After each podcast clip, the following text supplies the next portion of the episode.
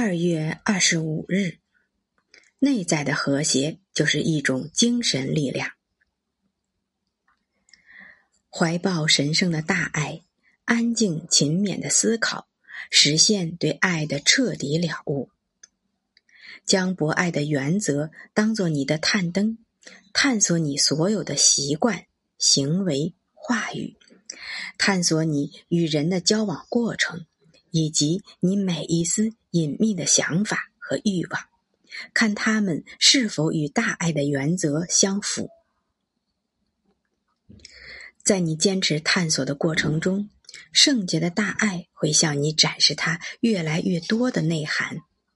在他面前，你的缺点也越来越明显，这会驱使你更加努力的求索。终会在某一刻，你得以领悟到那威严肃穆的永恒法则。于是，你不会再安守自己的懦弱、自私和不洁。